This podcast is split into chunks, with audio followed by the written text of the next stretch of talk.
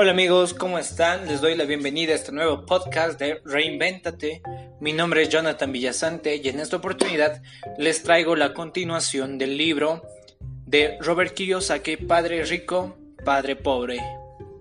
Bueno, sin más, continuemos con el libro. Capítulo 6. Los ricos inventan el dinero. Yo creo que esta parte del libro va a ser la más poderosa, ya que vas a tener los trucos, lo que se necesita saber para poder salir de, la pobreza y empezar a buscar más información para así poder formar tu propia riqueza. Bueno, eh, debes saber que hay negocios en los que deben inmersionarte para tener buena vista. ¿A qué me refiero con esto de inmersionarte? Eh, hay negocios, depende a ti que te guste. Entonces tú debes buscar la forma de inmersionarte, de meterte, de meterte más en ese tema. Por ejemplo, Robert Kiyosaki nos dice que él se metió en el negocio de los bienes inmuebles y él salía todas las mañanas a trotar en lo que en la ida de su casa a dar toda una vuelta de ejercicio matutino es por donde pasaba por una propiedad que decía en venta, lo cual casualmente nunca hubiera tenido la oportunidad de verla si es que él no hubiera estado interesado en los bienes raíces. ¿Te das cuenta de ese punto? Es por eso que debes inmersionarte.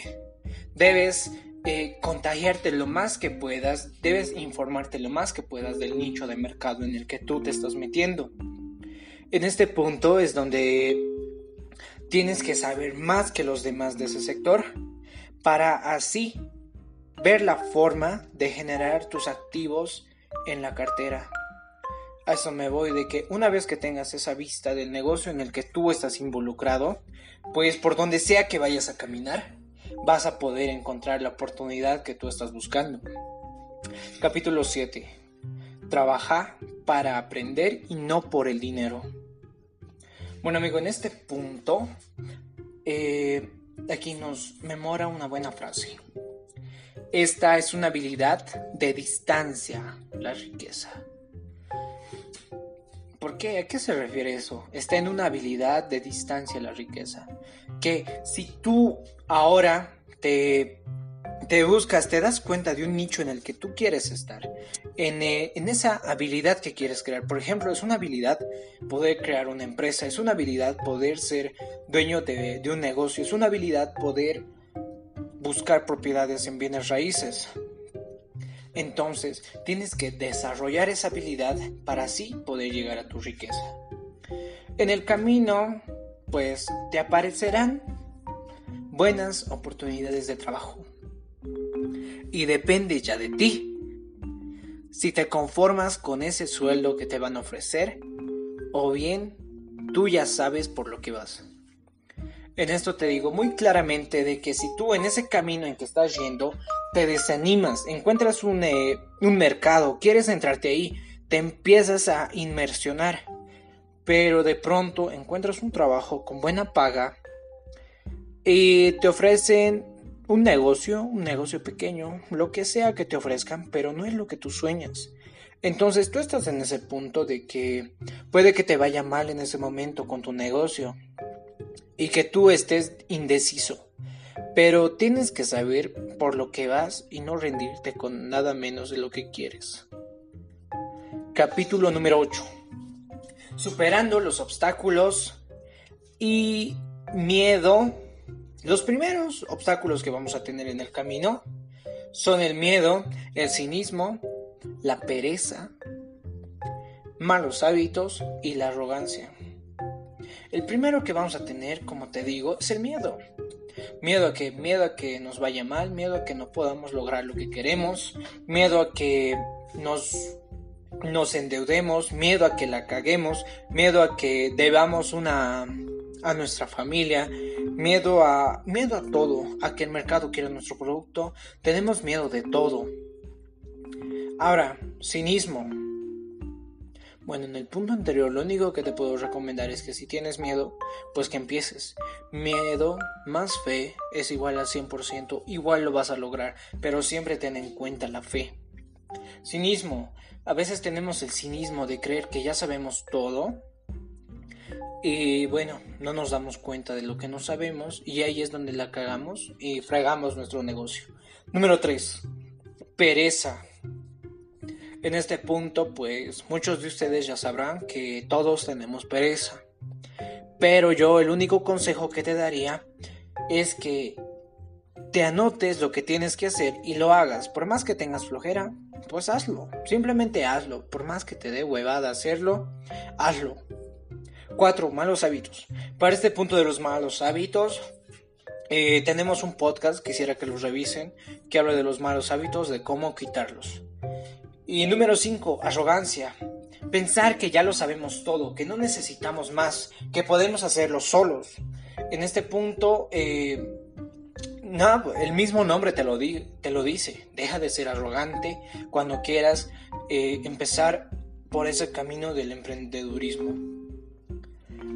Siempre trata de transformar cada desastre que tengas. Por eso te, te diría que empiezas cuando antes y fracasa, fracasa, fracasa. Trata de fracasar, busca ese fracaso, porque al tener ese fracaso es donde vas a poder levantarte y vas a poder salir a buscar lo que quieres, pero ya con esa experiencia que has ganado en el camino.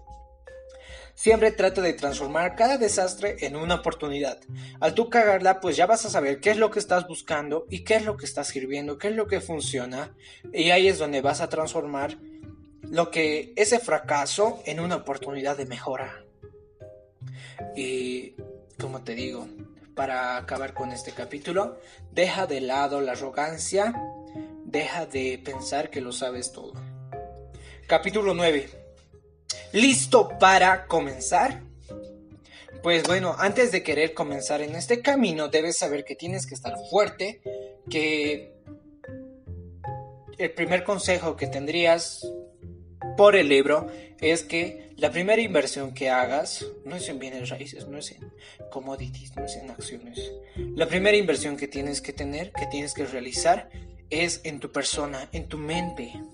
Porque tu mente, si tú llenas a tu mente, tu mente va a llenar tus bolsillos. Domina una fórmula, luego aprende otra. En este punto es el que te lo había dicho antes, que estamos a una habilidad de distancia de la riqueza. Pues aprende a dominar una fórmula y ponla en acción. Luego aprende otra y ponla en acción y así ve probando, prueba error, prueba error. Eso es de lo que trata, prueba error, prueba error, prueba, error. Primero nos debemos pagar a nosotros mismos. Eh, en este punto es muy interesante lo que nos habla el libro de George de la Biblia, de el hombre más rico de Babilonia, más bien dicho. El hombre más, más, rico de Babilonia nos habla de este punto de que primero debemos pagarnos a nosotros mismos. ¿Cuánto? Pues el 10%. Debemos pagarnos primeros el 10% para nosotros. Luego gastar lo demás o ver en qué invertimos lo demás. Aquí hay una hermosa frase de que, que tú necesitas saber. Dios no necesita recibir, pero las personas necesitan dar. Capítulo 10. ¿Quieres más? Pues mira, te dejo unas pautas. Deja de hacer lo que haces y ponte, tómate un tiempo y piensa lo que funciona o lo que deberías de cambiar. Como dice Einstein, de que un loco, solamente un loco, espera tener resultados diferentes siempre haciendo lo mismo. Sigue otro, otra pauta, otro tip. Sigue a las personas que ya han conseguido lo que tú quieres lograr. Usted necesita saber qué es lo que está buscando y luego salir a buscarlo. Esto sería lo más poderoso. Espero que te sirva. Pues ponte a pensar lo que realmente quieres y por qué lo quieres. Y el cómo vendrá solo. Tú necesitas saber qué es lo que estás buscando y luego sal y búscalo.